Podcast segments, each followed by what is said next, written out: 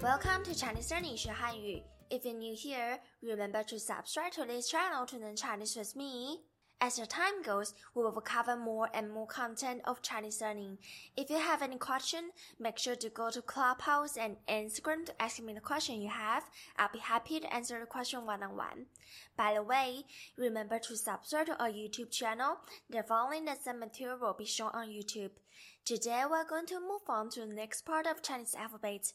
Make sure to practice each alphabet after me so that you will have a beautiful Chinese pronunciation no matter whether you sing Chinese songs or reading Chinese paragraphs or even speaking Chinese in the future. Today we only have one alphabet to practice.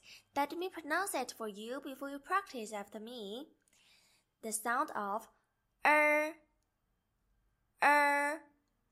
It is similar to the sound of uh, but when we pronounce er, we need to roll our tongue like er and uh.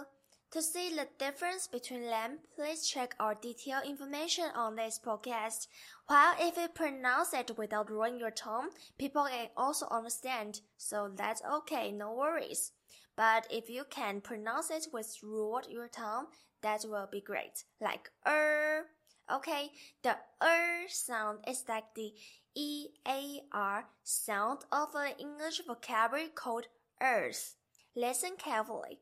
Earth earth, er, er, er, earth, earth, er, er, er. Alright, it's time for you to repeat it to me one more time. Earth, earth, er, er, er. Good. If you learn Han Pinyin, then you need to write down ER to represent this pronunciation. To see what I'm talking about, please check our detailed information on this podcast. Let's practice together. Er is for earth.